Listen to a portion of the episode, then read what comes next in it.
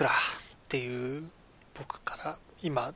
出る漏れ出る言葉はもう全部それにあの帰結しているそんな今日この頃。お疲れ様でございます。え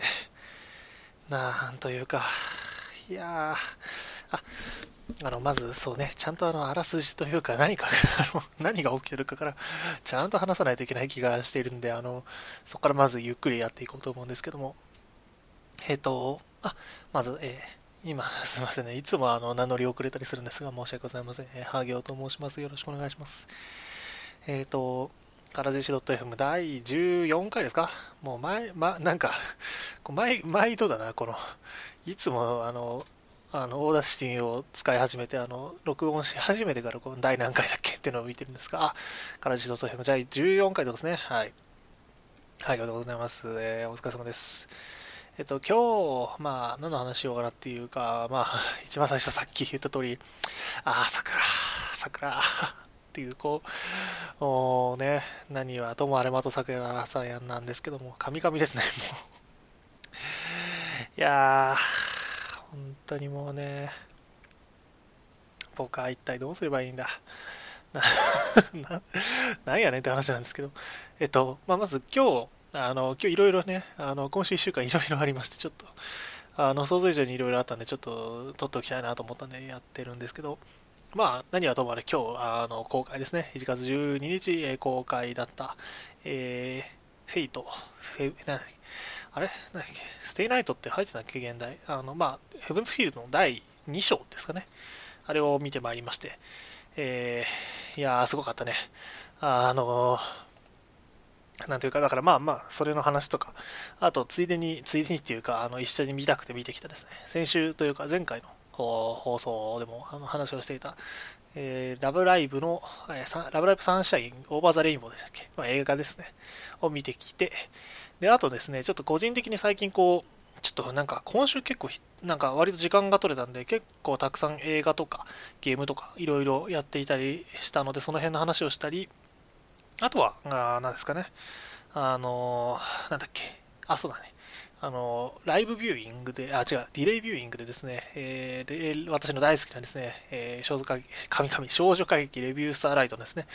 えー、セカンドライブのディレイビューイング行ってまいりましたので、その辺についても話を、えー、したいかなというふうに思います。ちょっと今日結構盛りだくさんな感じですね。いや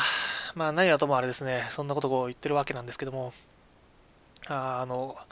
まあね、なんか、いろいろ言ってたけど、何はともあれ、はあ、桜、桜、桜なんだよ。はあ、いやー、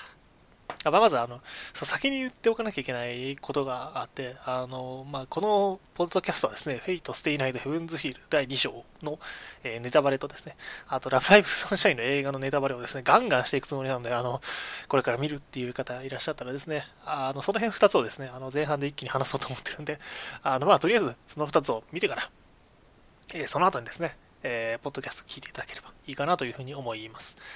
で、まあ、ステイナイト、何？ヘブンズフィール見てきたんですけど、これ、どう、どう、どうしようね。なんか、何から話せばいいのやろって感じなんだけど、もうとにかくまず、まあ、あの、また桜さんは、あの、あ、僕ね、あの、まずちょっと前、前の話からしようか。あの、多分ですね、マット、さくら、かわいいとかで検索するとですね、あの、私の、あの、昔書いたですね、あの、ブログ記事がですね、大体あの、前、ね、1個前のあの、ヘブンズヒール第1章が、えー、公開されたのが、なんか今、今気づいてちょっとぎょっとしてるんですけど、一昨年の10月だったらしくって、で、その頃にちょっと見に行った時の私の記事がありまして、これですね、あの、的藤さんが、的藤桜さんが可愛いことに気づいてしまった私はどうすればいいのでしょうかって、あの、アホみたいな、本当本当声だめみたいなひどい記事があるんですけど、あの、こういう記事を昔書いておりまして、で、まあね、なんかそうなんですよ。僕あの、前のね、一個前のあの、的さくらさん、あというかヘムズフィールの第一章の映画を見に行ってきてですね、あの、的さくらさん可愛すぎてびっくりしてですね、あれ？こんなに儚げで可愛い子だったの？この子みたいな、なんかあの、すごい今更な感じなんですけど、それに気づき、で、で、なおかつですね、あの、そなんで、で、なんかそこでこう落っこちてですね、なんか あの、まあ、起こしたわけですよ。で、ななんか日本語おかしいですね。もう、もうほら、あれなんだよね。こう、あまりにも可愛いもの見ると人は、あの、日本語が使えなくなるんですけど、ね、そういうことはあのよくあのいろんな方々がすでにあの、ね、あの先行研究でおっしゃってる話なんですけど、あのそれと同列ですね、もう、もうすごいむちゃくちゃドハマりして落っこちちゃってですね、こんな可愛かったっけって、あのもうなんか儚げさといいですね、あの一挙手一投足の、その、なんというか、あの、なんだろうな、こう守ってあげたくなる感の強さですよね。やっぱそこがすごいこうグッときてしまってですね、むっちゃ良かったし、で、何よりあの、終わり方？あの、いや、お前そんなところで終わらせるのかっていうところで、あの、前回終わっていてですね、いや、もう本当早く、早く次をよこせっていう風にして、あの、そのまま、あの、まあ、何やら1年半も待っていたわけなんですけども、1年半ですよ、冷静に考えて皆さん。1年半もね、待ってらんないですよ、もう普通の人だったら。あの、今自分で言っときながらね、あの、いや、よく1年半も待ってたな、俺たちって思ったんですけど、で、まあ、ようやくね、その、新作がまあ今日出まして、で、まあ、それをこう、見てきたわけなんですが、まあ、あの結論、そうですね、あの、なんというか、大大変あの素晴らしい、本当に素晴らしいものでございましたと。で、的さくらさんはやはり、あの、最高に可愛くてですね、可愛いだけじゃなくて、あの、今回ちょっとこう、あんまりこう、大声で言うもんじゃないですしね、あの、このポッドキャスト的に多分今まであんまり言ったことないんですけどね、いや、なんかね、やたら、あの、エロいんですよ、本当にもう。いや、なんか、あ、確かにこのゲームそういえばもともと18禁だったんだなっていうことをこう、深くこう、あの、再確認するような内容でして、あの、大変あの、なんというか、戦場的なものを感じておりました、僕は。あの、いや、いやまあまあ、それはね、あの、多分、あの、あれを見た方ならね、あの、ある程度多くの方が、あの、同じことを考えてると思うんですよ。でもね、やっぱね、あれですよ。あの、今回改めて思ったらね、やっぱり恋愛にはね、ああいうのが、あの、だから何、要は、性行為ですよね。セックスって言わないあたりがあれなんですけど、やっぱそういうのが必要なんだなってことを改めて痛感しましたよね。なんていうか、ああ、もうなんか、ないのがやっぱ不自然なんだなっていうのを、なんか、ふと感じるぐらいすごい自然でこうなんかあの拝んでおりました。なんかああこのこうこの2人は大変今幸せなんだろうなというふうにこう思いながらデカデカとですねあのスクリーンに映ってるあの2人のあのあれをですねあの、まあ、満員のほぼほぼ満員の映画館の中でもこう見ながらあの一緒に見ながらこう感じてたわけでございます。で、まあなんかさっき、さっきからそんなことばっかり言ってて、ちょっとあれなんですけど、まあもちろん本編そのものの内容もですね、大変面白くって、あの途中からですね、なんだろう、まあ、いろいろ見どころはあったと思うんですけど、まあ、あの単純明快にやっぱりその戦闘シーンであったりとか、あの作画の綺麗さ、もうそこはあの、まあ、なんといってもね、フェイトですし、UFO テーブルですから、そりゃまあ、なんというか、もう保証されているような部分があるようなところでして、あのやっぱりあの日本のね、あの 最高峰というか、あんまり僕 Fate をあのベタ褒めするのあんま好きじゃないんですけど、でも、あれを見たらやっぱり、あやっぱりすげえなって、このクオリティで出せるアニメって他に日本の国内でそんなに多くねえよなっていうふうに思えるぐらいにやっぱりすごいものでしたよね。そこはあの純粋にあの本当にここの底からすごいなというふうに思いながら見ていました。で、まあ、作画の綺麗さうんもそうなんですけど、やっぱりあの、なんていうかな、話の流れというか展開自体もですね、こうずっとこう、あの、胃がキリキリしていけるような内容でして、ね、まあ、ほとんど桜ルートが辛い、辛いっていう話を聞いてて、で僕はあの、そのね、例の記事でなんかあの、あの原作遊ぶって言って結局遊んでないんですけど、あの途中まででやめちゃったんですけど、まあ、今回その描かれていた内容は、まあ、前評判にと同じ程度にやはり厳しいものというかきつい部分があるところでして、いやもう本当、桜ってだから、だからさっきのあの一番最初桜っての全部それに当たる、あの、なんだ、神々だな、あの全部そこにつながるわけですよ、やっぱり。ああ、桜。桜、桜、こう、もうなんか、辛い気持ちになるよね。いや、なんか、なんであんなにこう、かわいそうな、あの、なんであんなに痛いけな可愛い子があんなに一目に会わなきゃいけないんだろうっていう、もうそういう気持ちでいっぱいになりますよね。で、なんかさ、そう、リンもさ、あのね、普通にあの、殺すとか言っちゃうしさ、いや、もう、ね、そんな、そんな、ななんだよこれ、みたいな、なんか、あの、わかんないけど、私の中の碇シンジが吠えたよね。なんだよ、なん、なんなんだよってこう、なんか、そういう気持ちになっちゃうよね。ねえ、本当に嘘でしょっていう感じになりますよね。で、もう、そんなことですよ、もうどうしようもないから、あの、まあ、見続けるしかないんですけど。ね、だって、あの、なんだっけ、あの、おっさんね、おじさん、おじさんの、そう、あの、ドドーソンだっけ？名前忘れちゃった。ドーソンは違うな。あれは、あれだ。それは、あの、それが後から話そうとしたやつだ。えー、っと、ちょっと一旦止めますね。なんだっけ？あ、造剣でね、造剣。もう漢字も、漢字これ初めて見たけど、こんな字してんのか、すごいな。えー なかなかですよね。で、まあ、いつがさ、なんか、えー、俺が白呼び出すの？えー、と思ったら、いやー、桜を殺しちゃって、みたいな。はー、何言ってんの、お前、みたいな。もう、いや、ひどいなと思って、こんな辛いことってあるんですか？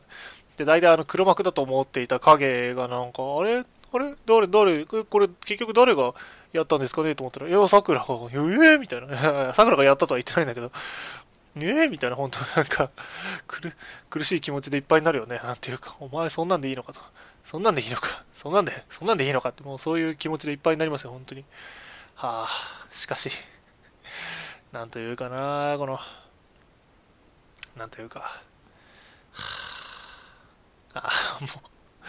なんか辛い気持ちでいっぱいになっています、僕は。本当に。はあ、はあ、いやあ、いや、もうこんな、ここごめん、ね、ポッドキャストで撮る内容じゃない、こう、もう黙るなというね、話なんですけど、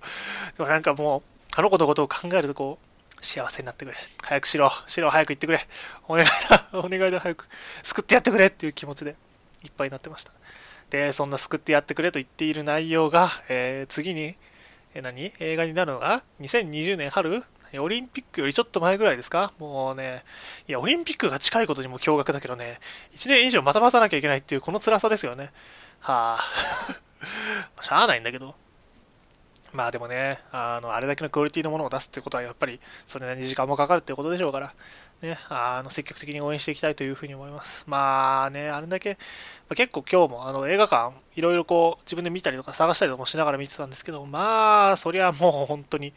あの、鬼のようにこう埋まってて埋まってて、全然席取れなかったんで、まあ、こんだけ埋まってんだったら、あの、ね、ちゃんとこう、お題も入ってることでしょうから、あの、ぜひ次で楽しく、楽しくというかわかんないですけど、最高のものを作ってほしいなという風な気持ちでいっぱいになります。はい。いや、もうなんか全然喋れてないんだけどさ、いやー、ほんとよかった。あー、でも、いやー、でも、よかったなんて言えないよ、桜。桜。もう、もうだってさ、あの、シン、シンジがさ、あの、押し倒してたじゃん。もう俺、あれ見て、お前、本当にぶっ殺してやろうかみたいな気持ちになったもんね。もう、そんなんでいっぱいですよ、本当そういう、あの、辛い気持ちでいっぱいになって、本当に見てました。はあ。あ そんなこと言ってもしゃあないので、はい。早く次の、次の映画期待してます。いやー、本当なんというか、いやー、ポッドキャストで話す、ため息をつくな、つくなと。はい。はい。あ、ごめんなさい。失礼しました。えー、っと、じゃあ、次の話に行きますか。で、こんなんでいいの？こんなんでいいのって思ったけど、でも、大体いつもこのポッドキャストこんな感じだから、もうこういうもんだっていう風にしてく、あのね、あの、こういうもんだから、あの、そういう感じにしてください。何？まあ、ついてきて、ついてきて。はい。で次行きますか。えー、っと、次ね、次なんだっけ？あ、そうそう。ラブライブですよ。そう、今日ね、あのようやく見たかったあのラブライブサンシャインの映画を見てまいりまして、えー、まあ、こっちも僕は結構好きでした。あの、正直、正直、あの、序盤の展開とか結構むちゃくちゃでですね、あの、あまあ、まあ、あんまりね、もともと私言ってた通り、ラブライブそんなにむちゃくちゃ好きかっていうと、そうでもなくて、まあ、サンシャイン結構ここの間あのアニメを通してみて、すごい好き、割と好きにはなったんだけど、それでもやっぱりラブライブのノリはどうにもなというふうに思っていた人間だったので、やっぱ前半のラブライブのノリ感、あの、いやいや、なんかね、お前そんな、なんか展開雑でいいのかみたいな。いや、いとこが急に出てくるイタリアに住んで、えーみたいな。都合いいにも程があるでしょみたいなこう気持ちになっていたしね。あの、いとこがそもそも出てくる段階で、え、な、な、なんなんだこれは？みたいな、なんかこう、結構、結構なんかね、でしかもそのいとこがですね、あの本編通してですね、こう都合がいい役をずっとやっていて感じがしてですね、なんか、なんかこう、その辺雑だよなという気持ちにこうどうしてもなってしまっていたりしたんですが、まあそれはそこら辺に目をつむればですね、あの大変素晴らしいいい内容だったなというふうに思ってます。で、まあ、やっぱり、ラブライブはぶっちぎりで素晴らしいなと思うのは、あの CG と作画組み合わせて、作画というか、あの、普通のですね、作画アニメーションを組み合わせた、あの、ライブシーンだと思ってるんですけど、やっぱライブのシーンに関してはぶっちぎりですよね。本当にあの今回もやっぱり映画だけあって、全部で5つぐらいやったのかな？なんかトータルで。多分それぐらいやったと思うんですけど、やっぱり劇場版にふさわしいぐらいのクオリティでしてね、やっぱあれを大画面で見れるっていうのも、それだけであのお腹いっぱい本当に素晴らしいという気持ちになっていたりしましたし、でただ一方で、まあ、それがぜあないや、ごめんなさい、一方でとか言ってきたら全然悪いこと言う話じゃなくて、まあ、もちろんそれもすごく良かったんですけど、やっぱり話の展開的に僕は後半結構うるっとくるところが実はいっぱいあって、あのなんならちょっとマジ泣きしちゃったんですけど、結構、あのボロボロってほどじゃないですけど、結構じわーっと泣いていました、正直。で、あの、まあ話の流れとしてはですね、なんか、一番最初こう、なんか、なんでしたっけ、あの、まあ実際最終回、アニメの最終回が終わったタイミングから、その、まあ、なんで、えー、なんですかね、えー、いろいろあって、まあ、3年生がいなくなって、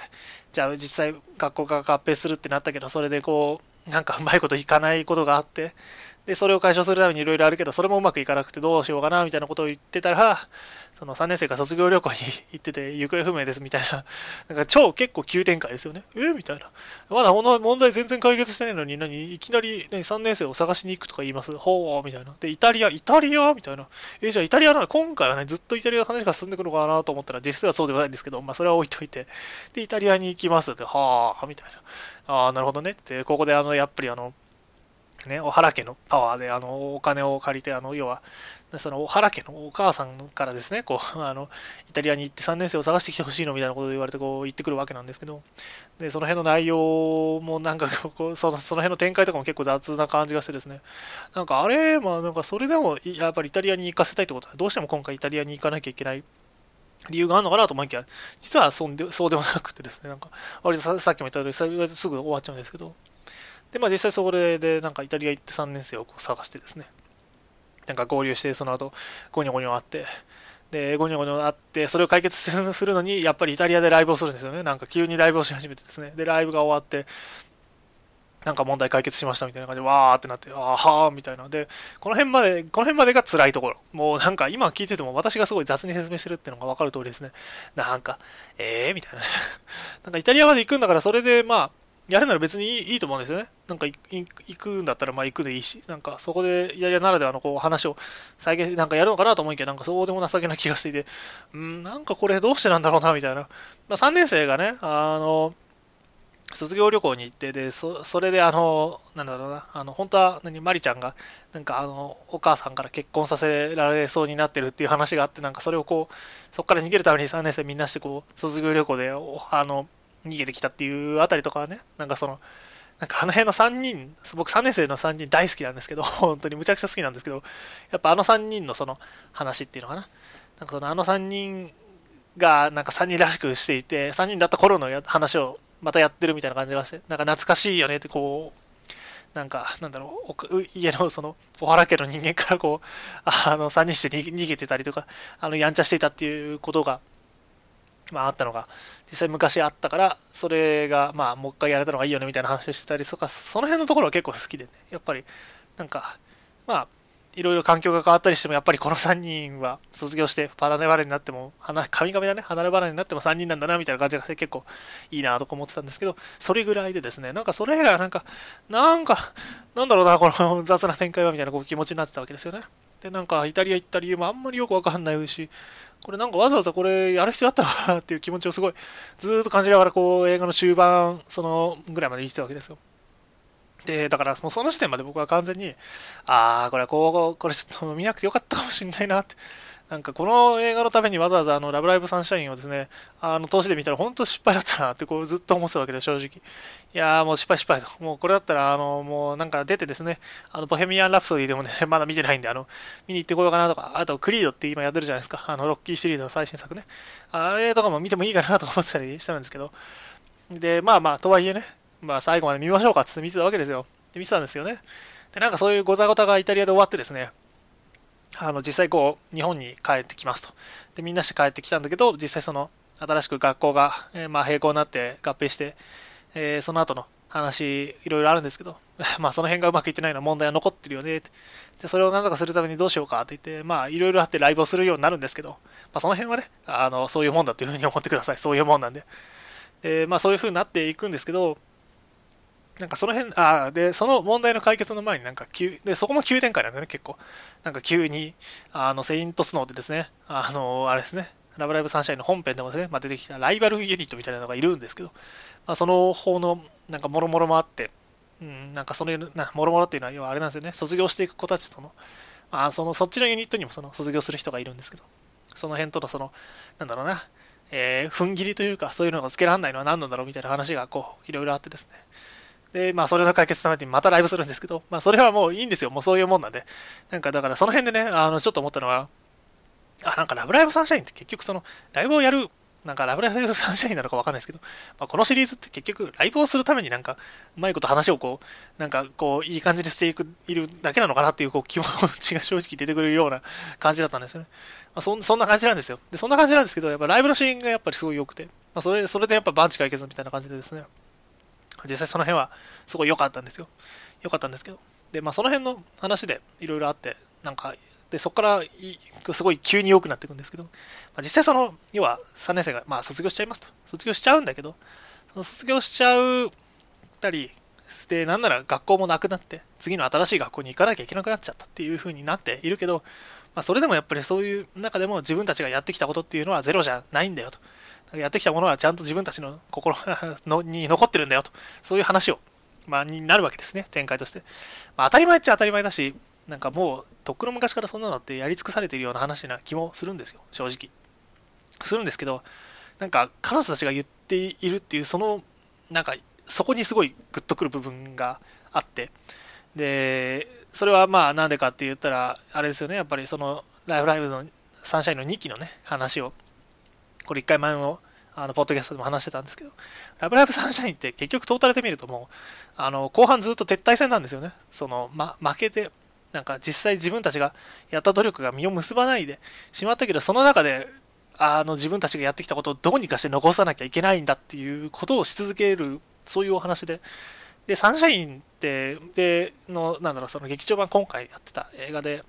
で、映画がしたのって、まあ実際そういうのがあって、確かにそれは、残ったけど、それってまあ変な話、学校単位の話で、そこの踏ん切りがついたっていう話であって、自分たちの中の踏ん切りってどうやってつければいいんだろうみたいな、なんか、まあ、どうやっても何も結局 その、気の持ちを変わるぐらいしかないんですけど、ただそこにこう踏ん切りをつけるための話なんですよね。で、そそういう話が後半出てきたあたりからすごいぐっと、なんか、こう、あの、じーんとくるところが多くって、まあ、まあ、やっぱりさっきも言った通り、自分たちが言ったと自分たちがやってきたことっていうのは無駄じゃなかったんだと。なんか、無駄じゃなかったっていうか、そのなんだろう、まあ、何も今は残ってなくても、それでもやっぱり自分たちの中に残るものはある、なんか、なんだろう、その、ものとして残せてはいないかもしれないけど、やってきたことは絶対無駄じゃなかったんだよねっていう、そういう話で。あ、る日、焼き増しと焼き増しなんですけど、それがすごい、あの、当たり前のことを当たり前に言ってるだけなんだけど、結構ジーンときて。で、特にそれがやっぱ、もうむちゃくちゃぶっ刺さったのが、あの、ライブね、本当に最後の最後にライブもう一回やるんですよ。で、その時に、あの、9人だったアクアが、まあ、あの3年生3人がいなくなって6人で、えー、ライブをやることになっていくんですけど、で、6人で実際そのステージに上がって、ライブをやって、であライブやってるところを、まあ、3年生のその残りの3人が見ているんですよね。で、見てるんですけど、曲の途中で彼女たちがこういなくなっていくところがあって、なんかそこを見た瞬間にすごい自分の中の感情がこう爆発してしまう、あの、だいぶ泣いちゃってですね。あの、いやいやいや、ね、あの、さっきも言った通り、私3年生3人が大好きなんですけど、まあ、あの3人ってもともとその、あれなんですね、まあ、一期とかでも描かれてた通りなんですけど、まあ、アクアっていう、まあ、名前の元も、名前が、まあ、ついたのって、もともとその3年生がやっていた、あスクールアイドルのユニットの3人の名な、3人でやってたユニットの名前がアクアだったからって、そこからまあ、あの、ルビーちゃんが、あの、いろいろあってつけて、今の9人のアクアになったわけなんですけど、その3人の頃のアクアが残やっていたものが、まあ、その名前が要は残ってですね、残りの6人でまたアクアとしてやっているっていう、その、なんだろうな、なんか実は、その、なんだろう、本編の、あの、3人、なんだ、本編の、あの9人でやってたアクアがやってたことが無駄じゃなかったよねっていう話が、まあ、アニメで最後やっていたななんだ中でこう明示的にやってた部分だと思うんですけど今回映画のその最後のそこの部分ってもう要はなんかその3年生の3人がやってたことも無駄じゃなかったんだよねっていうことをこう明示してるように見えてもう私はそこがすごいすごい一番その突き刺さって死にそうになったというかむちゃくちゃ泣いちゃったところでこれなんだよねなんかなんかそのなんだろう実際確かなんかまあ、本編で描かれてた部分ももちろんあったんだけど、やっぱそこの、なんだろう、その、まあ、実際本当にこれからいなくなって、本当の本当に、その、やっていたことが、あの、どうだったんだろうって一番感じていただろう、3年生に対するその救いがすごいあったのが、あすごい良くてですね、結構こう、それだけでだいぶ泣いちゃってですね、本当に。ああの、むっちゃ泣いちゃいましたね。やっぱ、なんか、なんかそれ、それが本当に死ぬ、死ぬほど刺さっちゃったね。もうなんか、もう、もうなんかその辺から若干今記憶がなくて喋れてなくなってるんですけど、いやー、ほんと、よかったなって、なんか、そういうその、なんだろうな、なんか、最近で、で、そうそう、映画見終わって、こう、だから、そんな話を、そんなことをこう考えてたわけなんですよね。で、今のその3年生云々の話とか。なんかそういう風なこうトータル見てるとさ、やっぱり後半、なんか終わり良ければ滑りよしじゃないんだけど、なんかあんだけなんか前半こう、なんだかな、この映画なんだろうなって思ってたんですけど、後半その終わってみれば、なんか結局私泣いちゃってるし、なんか、あ、なんかなんやかんや思ってたけど、いい映画や、みたいな、なんか、いやいやいや、いやいやって感じなんですけど、そんなことをこう考えてしまいながら見ておりました。まあ結局トータルいい映画だよ腹立つけどね、なんかあの前半のその、なんか、あの、ご都合主義がまた、またか、またご都合主義かかん、まあ、どうしてもこう感じてしまうところはあるし、なんかこんなんでいいのかっていうのをずっとこう 思いながら見てはいましたけど、まあ、あの、やっぱり終わってみればね、すごい良かったんで、あの、腹立ちますけど、いえ、腹立ちますけど、良かったんで、あの、ぜひ、あの、まだ見てない方は、もう、もう、がっつりはネタバレしちゃってたような話なんですけど、まあ、それでもね、あの、まあ、あの、ライブシーンだけでもやっぱりすごい、あの、むちゃくちゃ良いので、やっぱその、あと、そのさっきさ、後半のね、あの、いなくなっていく人たちと、残る人たちとも、その、なんか、踏ん切りの付け方がいろいろこうあるよねっていう、その辺の話とかが私はすごい好きだったので、あの、ぜひ、あの、まだ見てない方、もしもいたらですね、ネタバレガンガンしちゃったけど、見てくださいっていう感じですかね。はい。あなんか意外とラブライブサンシャインの方が長く喋ってるんで、まあ、フェイドの方が僕個人的に今日刺さりまくってたんですけどね。フェイドはなんかあれだよな。なんか、あの、お話の流れとかも私、あの、ちゃんと語れるような人間じゃないっていうのもあるし、そもそもあの、もう、桜、桜しか言うことがないっていうのもあるんで、いやはい。まあ、そんな感じでした。そんな感じでしたってなんやねんって感じなんですけど、はい。で、えー、っと、で、まあ、これから、えー、残りの話をしていこうと思うんですけど、まず何からいこうかな。じゃあ、やっぱレビュースターライトの話からちょっとしましょうかね。はい。まあ、さっきも言った通り、あの、ディレイビューイングってやつを見てまいりまして。いやー、これがね、すごかったんですよ。もう僕、びっくりしちゃって。あの、まあそもそもディレイビューイングやってたやな、なんかライブってなんやねんっていう話からあると思うんで、そこをちょっとだけ話をするとですね。まあ、まず、レビュースターライトというあのコンテンツがございまして、あの、絶賛、絶賛配信されていると思うんで、あの関係、なんだっけ、各、各あのストリーミングサービスで、ね、あの配信されてると思うんで、ね、あの絶対僕は見てほしいんですけど、あの、本当見て、本当見てほしいんですけど、えっと、で、私はあの、知ったんだっけ、えーと、シャシャープ2か、あの、この間の劇を見に行って、もう本当にドハマりをしてしまいですね、あの、むちゃくちゃ良かったんですけど、で、そんなレビューストライトのですね、あの、セカンドライブっていうのがありまして、で、それがあの、12月の22日にあったんですよね。で、僕行けなくて、で、ライブビューイングも行けなくて、もろもろあって、で、大変悲しい気持ちになっていたし、で、なんならですね、その日ですね、あの、ツイッターのトレンドに入ってくるぐらいに、それなりに盛り上がったらしくて、ああ、こんななっちゃうぐらいすごかったんだ。やっぱ行きたかったなと思ってたらですね、ディレイビューイングやるっていうんで、おって感じになり、まあ、実際ライブやってた時からもう2週 ,2 週間ちょいぐらいで、ですか？で、ライブビューイングやってくれるってんで、ああ、ありがたいありがたいっつってこう見に行ってきたわけなんですよね。で、行ってきたんですけど、もう、あの、あまりにすごくて なんか、正直ね、あの知らない曲がちょこちょこあって、その辺とか、ああ、なんかやっぱり、ライブで知らない曲遭遇するとなんか悲しい気持ちになるなっていうのはちょっとあったんですけど、まあ、それはそれとしてもですね、あの、内容むちゃくちゃ面白くって、面白いというか、すごすぎて、あの、本当に感動していました。で、アニメをね、あの、まあ、一期を一通りこう、バーッと見ていた人間として、あの、一回前私がさっき言った、あの、シャープ2って、あの、劇を見に行った時は、もう劇って、まあ劇なので、完全にあの、映画を、なんだ、なんだえー、違うな、なんつうの、あの、まあ劇は劇なので、あの、アニメはまあ確かに直近やってはいましたけど、それはそれ、これはこれという感じで、あの、アニメの、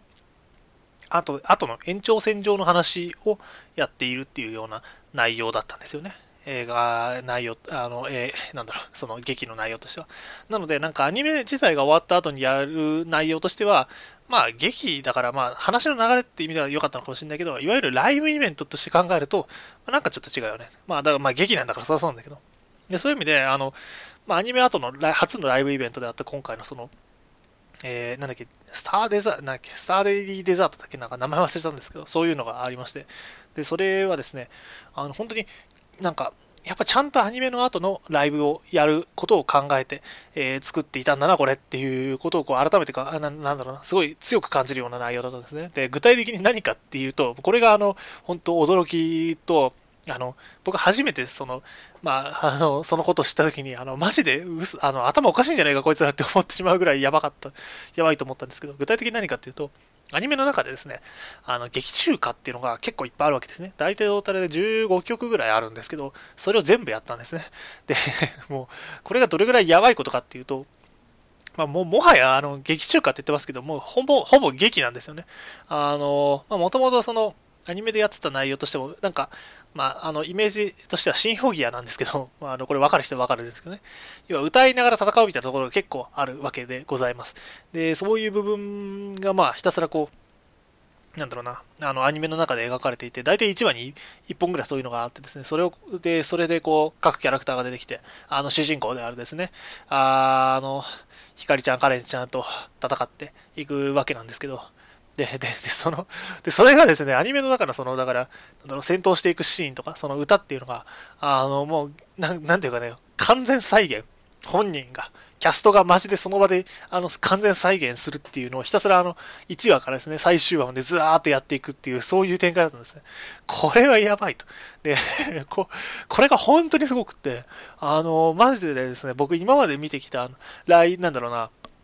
あの、ライブイベントの中で一番興奮したかもしれないです。あの、なんか再現されるっていうものがこれだけ続くっていう意味で、あの、なんかひたすら興奮が続くっていう、そういう凄さはありましたよね。なんかあの、アイマスのライブとかね、別の他のライブとかで、あの盛り上がる曲が来て、あーみたいななんかそういうのとは別種類なんですよね。なんか、あの、ひたすら、あ、次は絶対にこれが来る、これが来て、これをやる、あいつらが、みたいな、なんかそういうその、あの、期待通りのことをひたすらやり続ける感覚。で、なおかつそのクオリティっていうのもやっぱり半端じゃなくてですね、あの、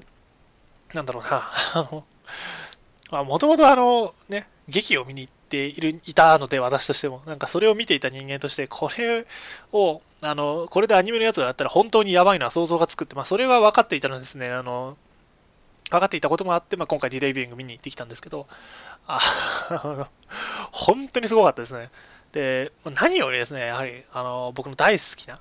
僕が大好きで、僕二人、二人あの大好きなキャラクターがいるんですけど、ああの、まあ、西条黒木犬、そして天童バヤ、まあ、いわゆる麻薬ロってやつですね。あの、首席自責コンビですよね。その二人が、あの、出てくるところっていうのは大体何でもすごくてですね、で、特にあの、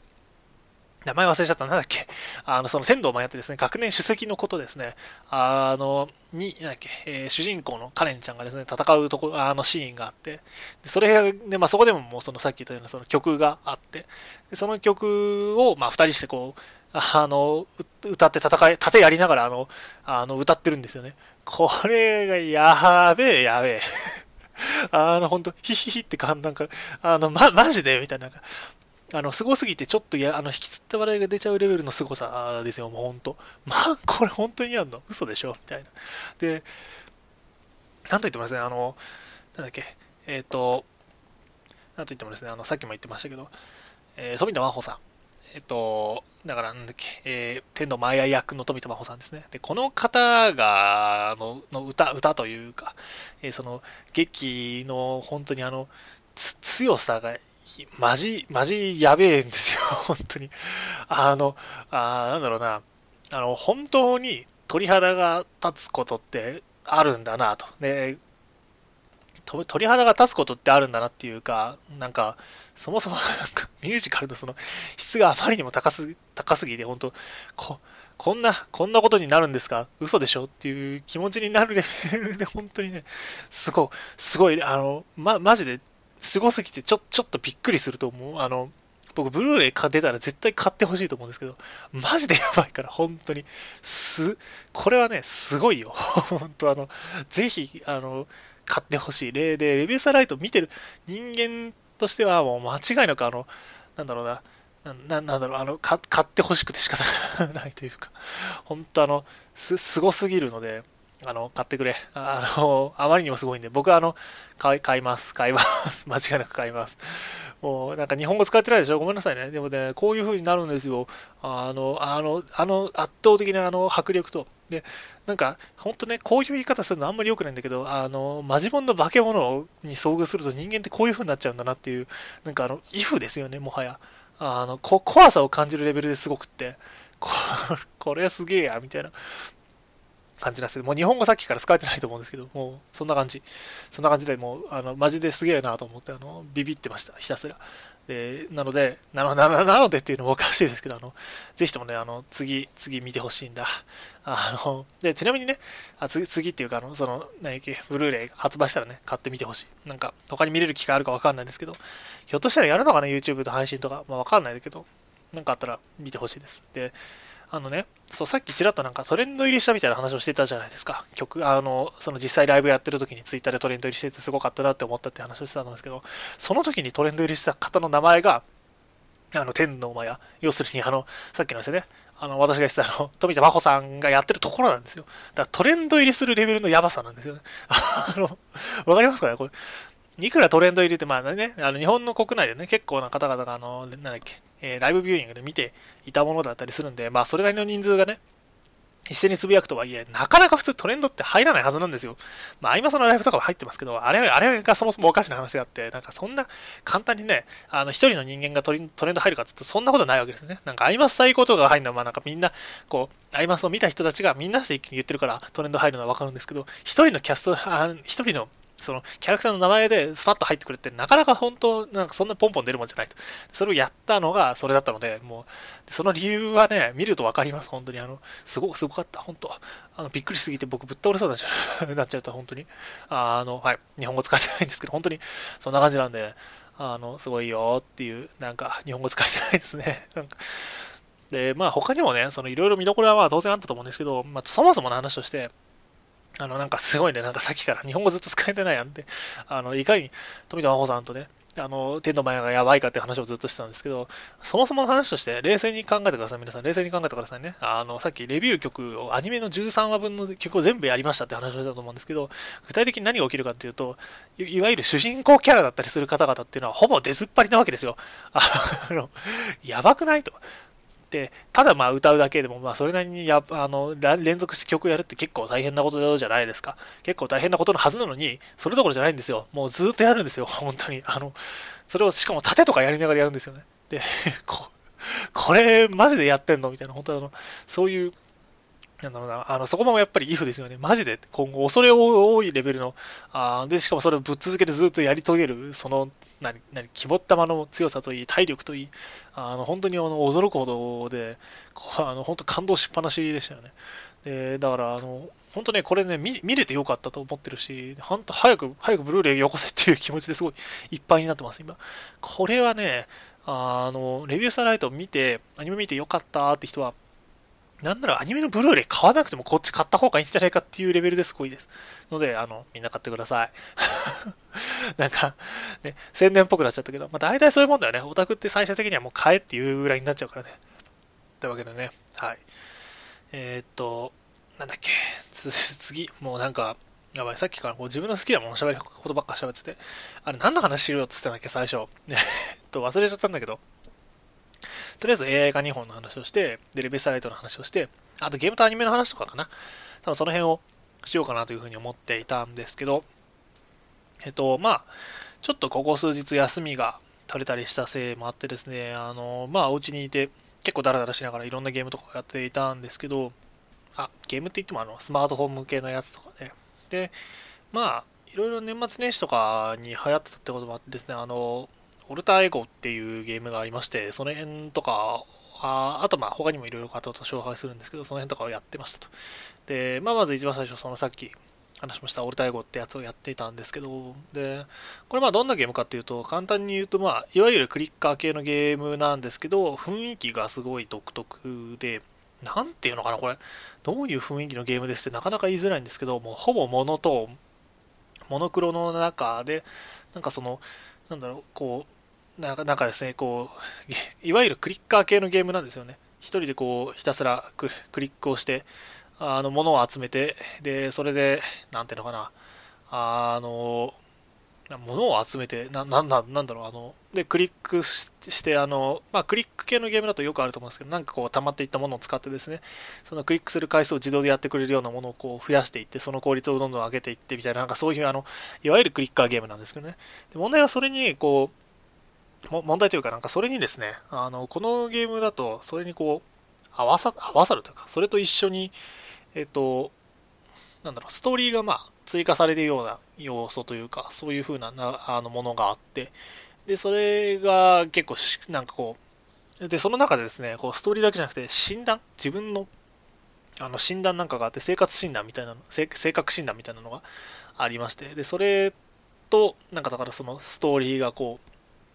いい具合にこう、なんだろう、絡み合うというか、なんだろうな、繋がっていって、で、最終的にそれでこう、マルチエンディングのストーリーが、えー、展開されるみたいな感じの内容ででしてね、結構これが、あの、まあ、単なるクリッカーゲームだけだったら、まあ、別にもう今更ねって感じなんですけど、そういう部分がこう、追加であることによって、途端にこう、面白くなるというか、あの、結構独特な雰囲気とそのストーリーの、あの、なんというか、ど なんだろう、雰囲気の良さですよね。なんか結構こう、なんか急によくわかんないところに放り出されてですね、なんか自分の自我とこう向き合うみたいな、そういう感じの話の内容なんですけど、もう、なんか、今時のスマートフォン系のゲームにしては、なしてはっていうか、で、多分なかなかないような世界観で、で、BGM もなんか、独、なんか、なんかこう、華やか華やかじゃないですけど、なんつうのかな、儚い、儚いか、儚い感じで、なんか、よくわかんないですけど、私はなんとなくこのゲームからあの、ニーアオートマトの匂いを少しだけ感じましたよね。なんかそういう感じの、あの、あんな風にあの人殺しとか、人殺しというか、あの、もうあの、もう醜く殺し合うみたいなそういう辛い感じの話ではないんですけど、そういうものはないけど、それでもなんとなくこう、なんかちょっと後ろぐらい雰囲気がありつつ、なんか、そんな中で、あの、なんか、こう、あの、なんだろうな、物語があるみたいな話をしていたと思うんですけど、こう自分とその、一緒にですね、あの自分の性格診断とかしてくれる S ちゃんってこう女の子が出てくるんですけど、まあ、その子の、こう、なんだろうな、雰囲気といい、あの、ツボにはまるところが結構あってですね、これなかなか、あの、良かったですし、なんか確かリリースされた日って、ツイッターでトレンド入りとかもしてたんじゃないかな、なんかそれぐらい結構、あの、すごくってですね、なんか、だからまあ、世の中的にも知ってる人いっぱいいるようなゲームだったりするんで、もしよかったらですね、多分トータルで、なんか5時間ぐらいで遊び終わるのかな？多分それぐらいで、あの、いや、そんなかかんないか。まあ、クリッカー系のゲームなんで、あの、時々放置しながらとかやって、あ、なんか溜まってるっつって溜まったら、ちょっと遊ぶとか、それぐらいの感じでも全然楽しいと思うので、まあ、あの、サクッと遊びたい方は、ぜひともやってみていただくといいのかなというふうに思います。あ、えっと、一応配信形態は基本無料でして、無料なんで、まあ、あの、なんだろう、あの広告とかもあるんですけど、まあ、私はあの、あれですね、あの入れた瞬間に雰囲気がもう良かったんで、一番最初にあの、容赦なく広告削除を買ってですね、あの、その後ひたすらあの普通に遊んでたんですけど、360円で広告の削除とかもできるんで、もし、もしよかったらそっちもやっていただくといいのかななんていうふうに思います。はい。で、えっ、ー、と次、まあ、ゲームネタもう一本で言うとなんかすごい今更なんですけど、クラロワと、あとこの、えー、なんだっけ、クララは、まあ、まず知ってる人いっぱいいると思うし、なんかクラッシュ・オブ・クランとかでもね、クラクラとかでも有名な、あの、スーパーセルっていいのかな？っていうところが、あの、ゲームで作ってるところがありまして、そこがこの間出してたですね、あの、ブロス、ブロスタっていうやつと、あとそのクラロワを、え、久しぶりにあのやっていましたと。で、クラロワはなんか昔、ほんと昔、ずっと昔やってたんですけど、あの、リリースされた当初の頃とかやってたんですけど、なんかいざこう久しぶり あのなんかなんか結構あの飽きてたんですけどなんかいざ久しぶりにされるとすげえよくできてるなっていうことに気づいてなんかこうあまあどんなゲームかまあ知らない人いるかもしれないんで簡単に話をしておくとこれなんて言えばいいでしょうね。なんか今話そうとしながら結構難しいなと思ってるんですけど、すげえ簡単に言うと、あー、な、なんだろう。ジャンルこれなんて言うの ?MO、なんか、モバーじゃないしね、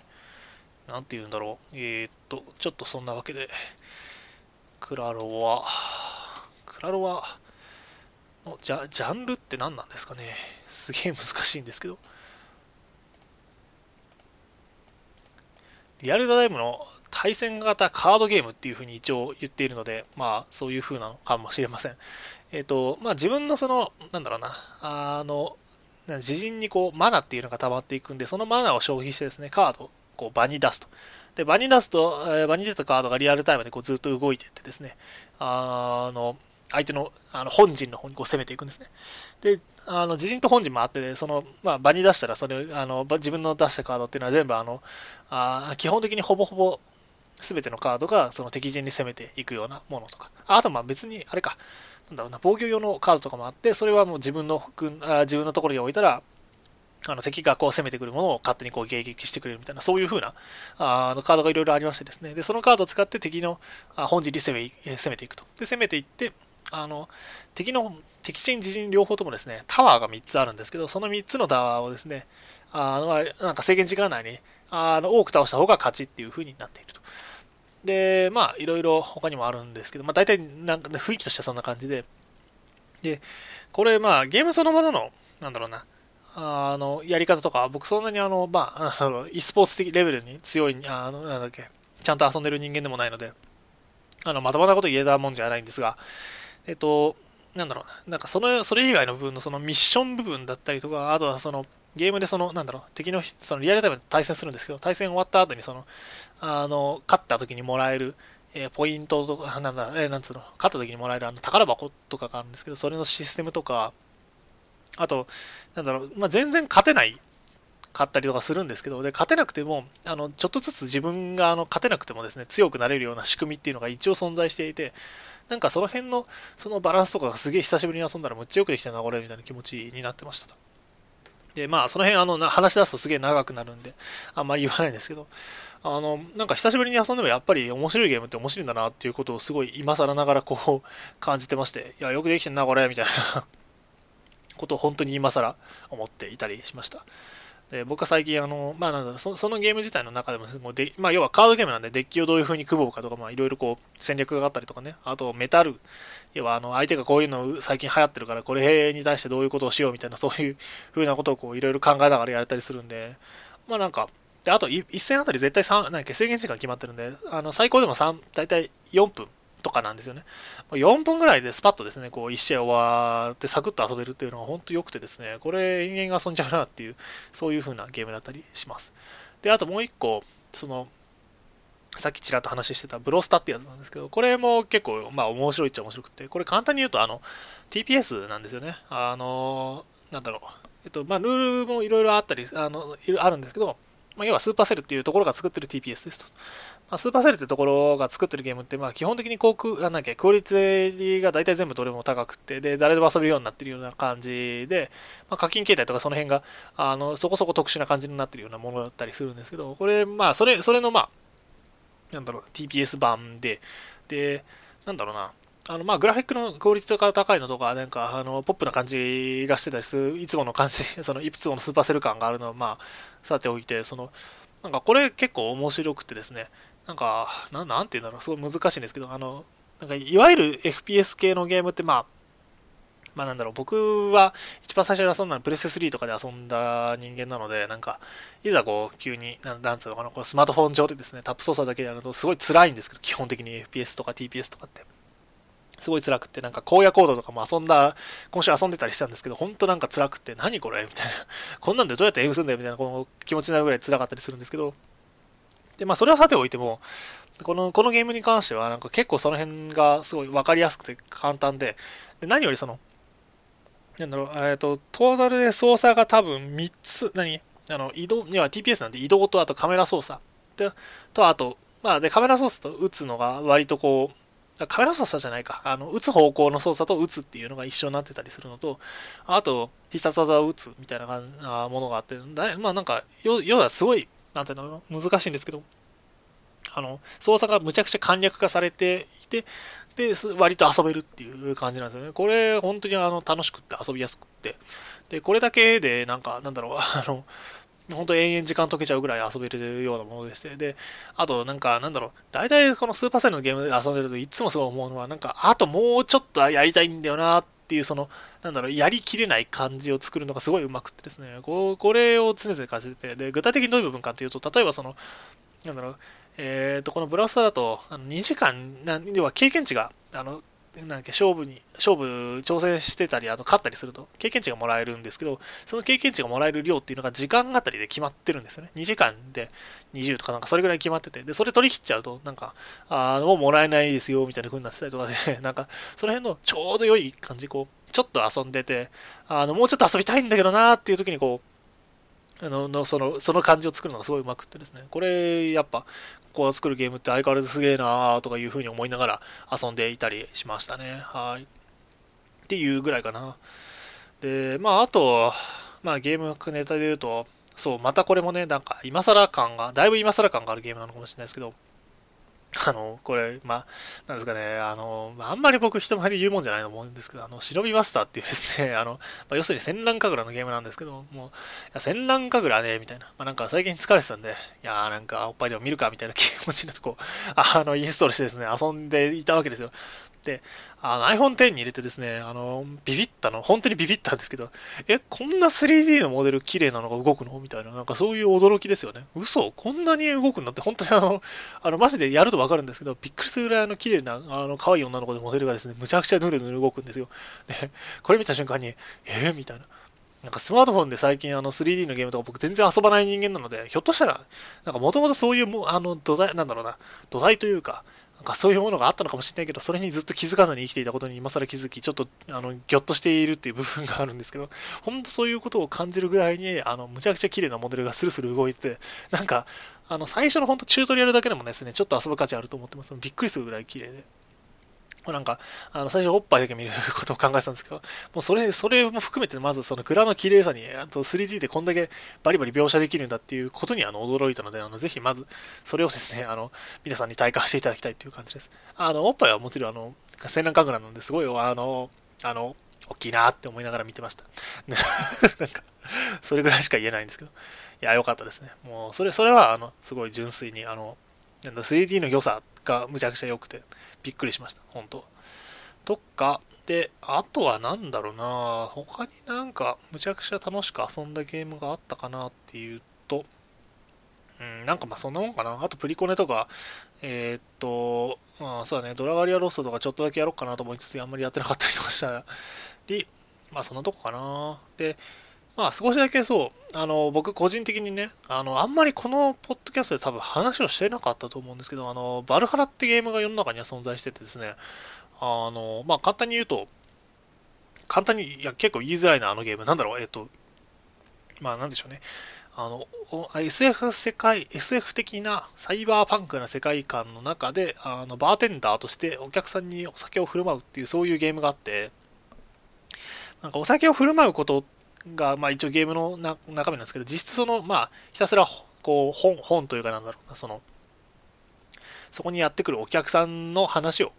あの話を聞いたりそそういうのを見ているっていうそういうゲームなんですけどこれが僕むちゃくちゃ好きで本当大好きなんですけど、えー、でまあそれはあの多分ゆくゆく話す機会があるとしてでなんかそのゲームがですね今度どうあの今日本でもあの配信されてるドールズフロントライン、まあ、いわゆる少女前少女前線ってやつですね。あの、もろもろあって少女前線って言えなくなっちゃったやつね。かわいそうなやつね。あ、ごめんなさい。なんかそのゲームがですね、なんか今度コラボするらしくって、もうむちゃくちゃ楽しみなんですよね。なんか、それもあって一応だからドルフロとかもやってましたと。で、なんかどっちかというとコラボそのものの方が僕はすごい楽しみで、嘘？マジで？なんか、バルハラ関連が、あの、別の、なんか、の新しい何かが出てくるってだけでももう本当むちゃくちゃ嬉しいので、あの、ぜひ、あの、本当早く、早く売ってくれっていう気 早く売ってくれっていう気持ちでいっぱいになってました。まあ、だからそれまでに頑張って強くなんだけどなっていう気持ちなんですけども。まあ世の中ね、あの大体ソーシャルゲームっていうのはあの遊ばないと強くなれなくなっちゃったんでね、なんか昔はさ、あの時間、なんだっけ、金でぶん殴ればなんとかなる世界が ある程度あったかもしれないですけど、今もうそうじゃないじゃん、ほんと。なんか時間をすごい費やして、時間と金を費やしたやつが一番強くなるみたいな感じになっちゃったからね、まあ、しゃあないというかそういうもんなんですけどね。うん、なんか、もうちょっと、なんか まあまあまあ、別にお金がね、まあ、お金ないからこういうこと言えるのかもしれないけどね。なんかまあ、時間もお金もない人間はもうなんか、ひたすらこう指を加えてですね、ああ、あの人強いなーっていうのを見ているだけの感じになってしまっているんで、まあ、しゃあしゃないというか それが悪いことなのかわからないですけど、ねえ、あまあまあまあ、新作、新作というか、その、なんだろうな、バルハラの、その、もろもろが、新しく何かが出るってだけでもすごく嬉しいんで、いやー、早く、早く出てくれないかなっていう気持ちで、僕はいっぱいです。はい。なんかまとまりなくてしゃあないんですが、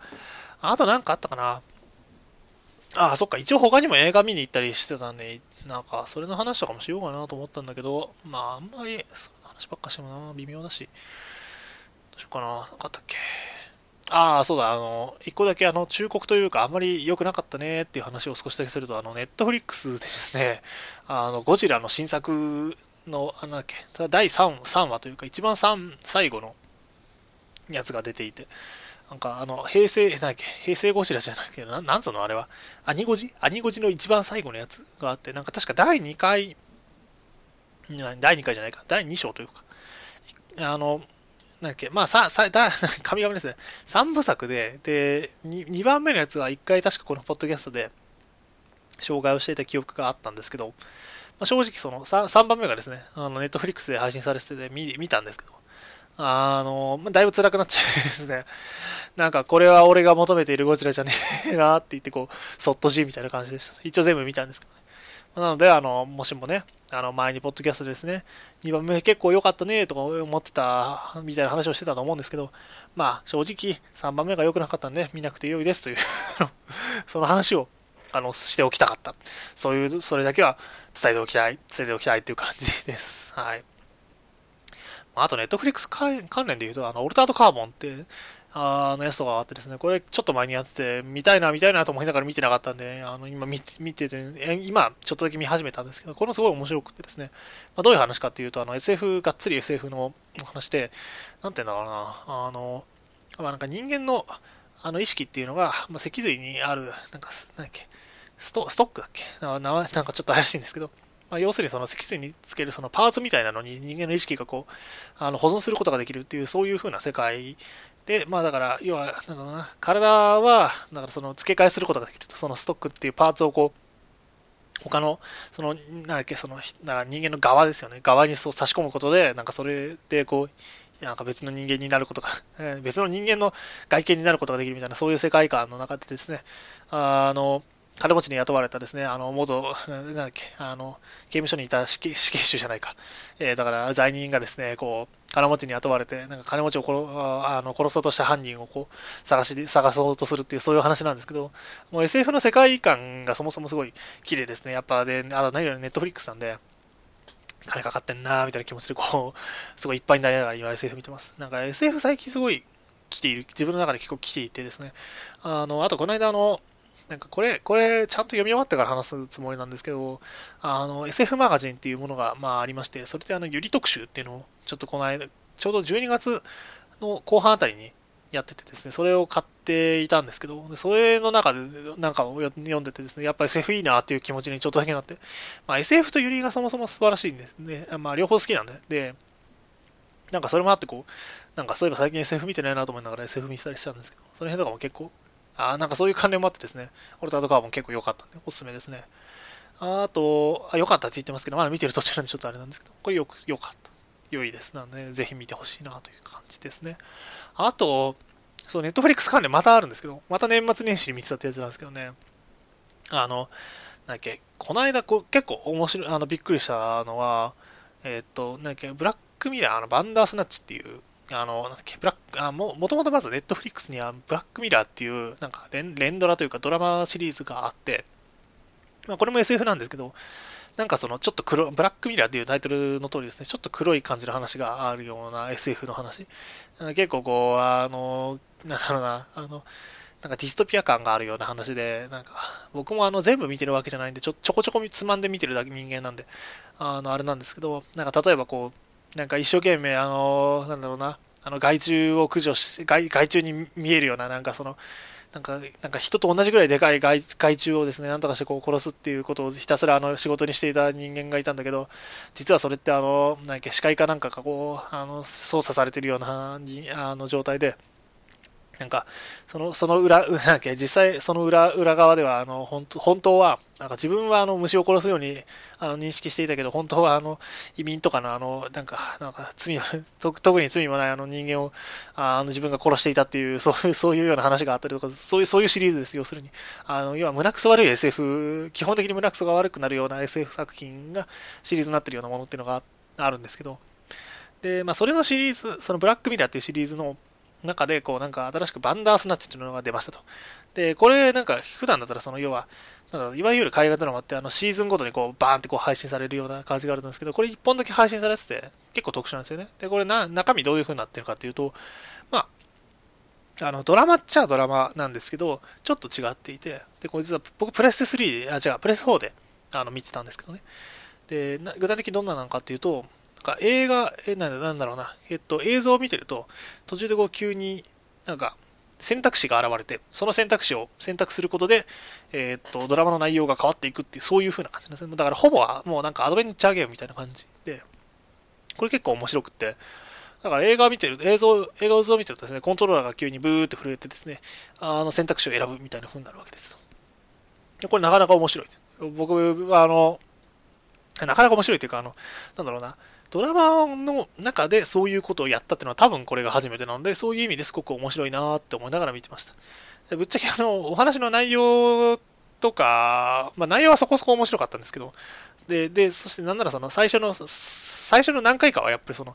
やっぱ、なんだろう、その、体験がすごい新鮮で、コントローラーが震えて、なんか実写のドラマを自分が操作してるっていう感じが、なかなか特殊ですね。これは面白いなというふうに思いながら見てたんですよね。で、ただ一方、一方というか、あの、ずっと見ていたらですね、なんか、あれでもこれ普通にアドベンチャーゲーム遊んだ方が面白くねっていうような気持ちになってしまう感じがして、やっぱりまあ、なんかメディアが違うから多少は新鮮に感じてはいたけど、やってることは最終的には同じなんだなっていう意味では、なんか、すごいこう勉強になるというか、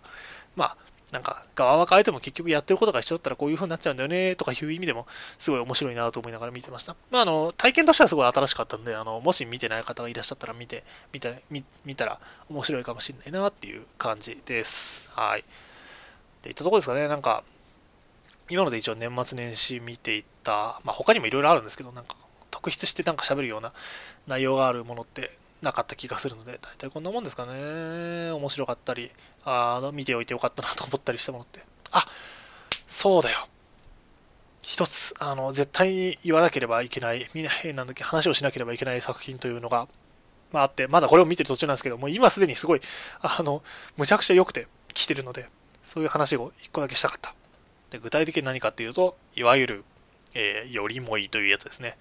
えー、これ、宇宙よりも遠い場所って書いて、空よりも遠い場所と読むというやつですね。宇宙を空と読むというやつなんですけど、これ、まだ僕6話までしか見てないんですけど、むちゃくちゃ良くて、もう、これ、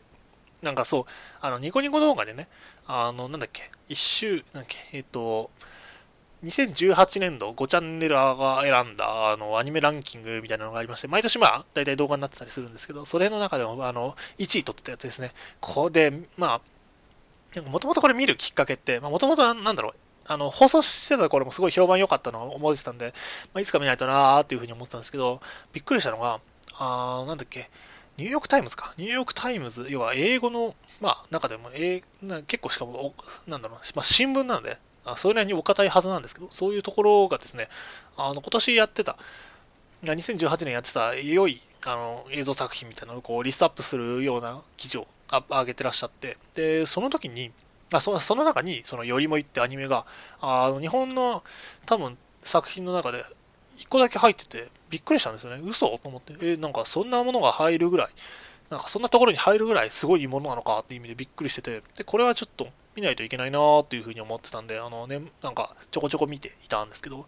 これむちゃくちゃ良くて、本当あの、本当に良くて なんか、なんだろう、ななんだろうな、女子、女子高生がまあ頑張ってなんとかしようとするみたいな、あの、まあ、お話自体もすごくいいいいというか、なんかそれだけでもすごいいい話だなっていうのはもちろんあって、僕は大好きなんですけど、そういうの大好物なんですけど、なんか、そういう云々をこう、なんだなんだろう、そういうキラキラしてる部分もありつつ、あと、なんかまあ、じゃ、なんだろうな、なんかラブライブ見た後だから、なおさらなのかもしれないけど、結構こう、なんだろう、なんか、むなんかむちゃくちゃなことなんだけど、それを割とこう、綺麗に描いている感じがあったりしていて、で、あと、なんだろうな、なんか、すごい、最近すごい忘れちゃっていた、その、自分の中のこう頑張んなきゃいけないなっていう部分をこう呼び起こさせてくれる良さがあったりとかさ、なんか、で、あとや、やっぱり何より、あの、なんかね、前回の話とにも 結局つながるんですけど、やっぱりキラキラしてるんですよね、このこの女の子たちのその青春が。もう自分たちの願い、なんだろうな、やりたいことを叶えるために一生懸命頑張ってるその姿が本当にぐさぐさ刺さってですね、もう本当に良くて、僕まだ6話までしか見てないんですけど、まだ見てないんですけど、で、5話の後半とかさ、もう、やばいよね、本当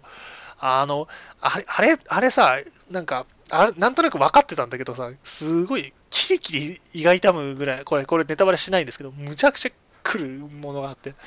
で、でも分かるんだよね。両方分かっちゃう自分がいるのが、なおさら、なんか、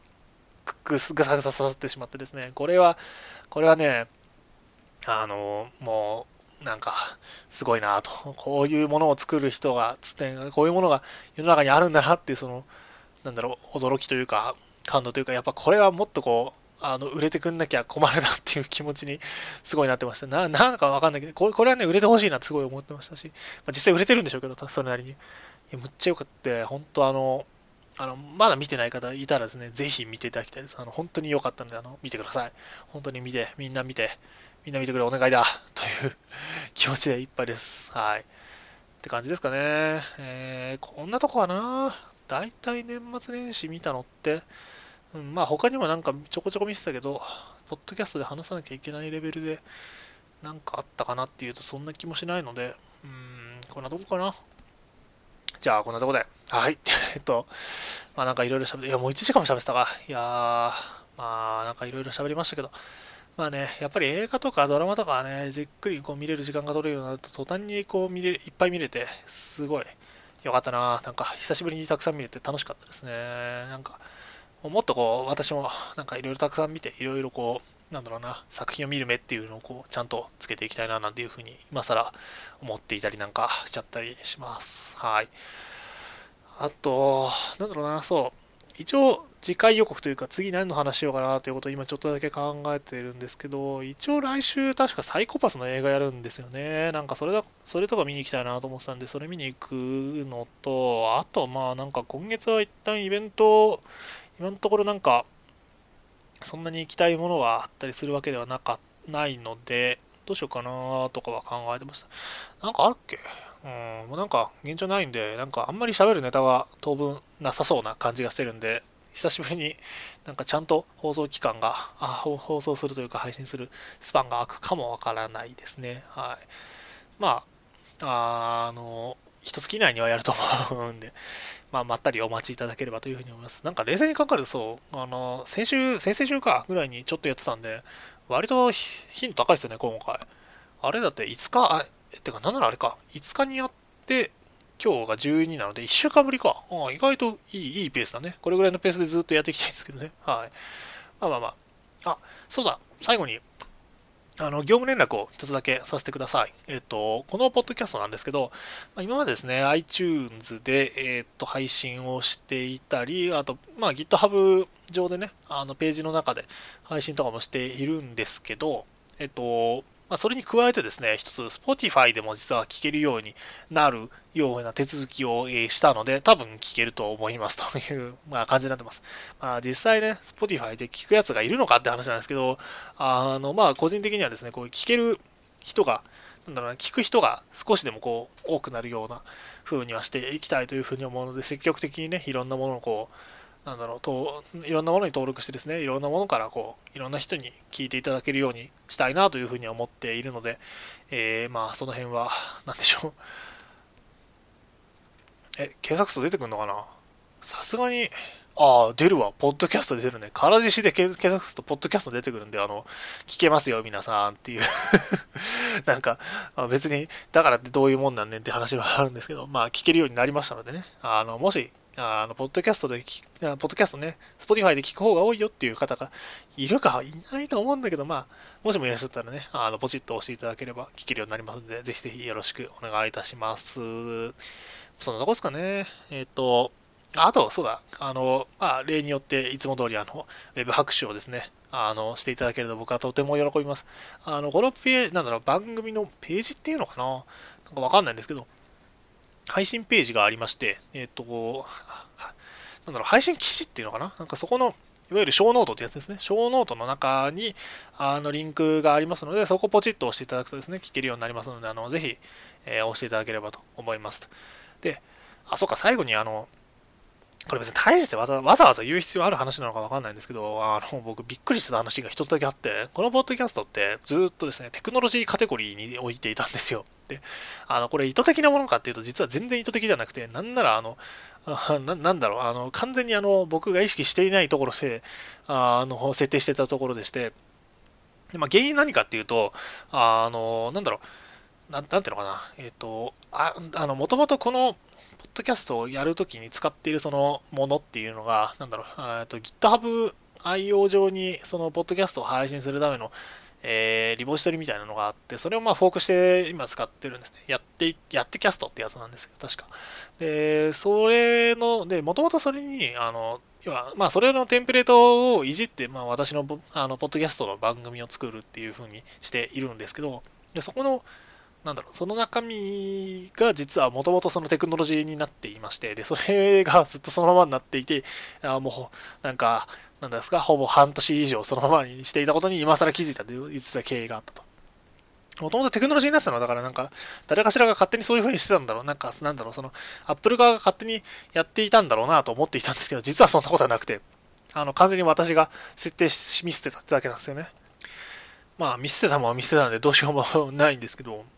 で、まあまあそんな感じだったんで、さすがに良くないなと思って、あの、直すっていうことを一応してみたんですが、なんか今のところカテゴリーがずっとテクノロジーのままになってですね、これ、なんとかなるのかなって思ってるんですが、これ直し方わかんないんだよね、これ。せっかくさ、あの、アニメとかゲームの話ばっかりしてんだから、そっちの方に、あの、カテゴリー変更したいなってずっと思ってるんですけど、なんかいつまでも変わんなくてですね、参ったなというふうに思ってます。まあ、こんなこと言ってももう変わんないもん変わんないんでしゃあないんですけど、これなんとかできないのかな？もったいないですよね。なんかせっかくその、あの、まあなんだろポッドキャスト探すにあたって普通、まあ検索ワードっていうより、やっぱりそのカテゴリーの中で新着エピソードとかで探すことの方が圧倒的に多いと思うんで、なんかもうちょっとそういう風にこうできればいいのになっていう風にずっと思っているんですが、まあなんとかできませんかねという そういう気持ちで今ずっとおります。まあできればね、次更新される時とかにね、なんか、なんかうまい具合にこう変わってればいいんですけど、うん、なんかわからんなまあ、もしあれな、なんとかして、なんとかしてでしたいんですけど、まあ、知ってる方がもしもいらっしゃったらですね、あの、ぜひともご連絡を いないと思いますけど、なかなか。まあ、もしいらっしゃったらね、ご連絡いただけると僕はすごく喜びます。はい。というわけで、じゃあそんなとこかな。あと、まあ、もしよかったら、あの、あれですね、えー、まあ、まあ、サイトになりますけど、ウェブ拍手してくれると僕はとても喜ぶので、そう、本当にね、聞いてる人どれぐらいいるかね、未だにあの、それ以外であの把握する手段がないので、このポッドキャスト、あの、ぜひぜひポチッと押していただけるととても嬉しいです。はい、というわけで、じゃあ、今回はこの辺で、えー、終わりにしたいと思います。それではありがとうございました。失礼します。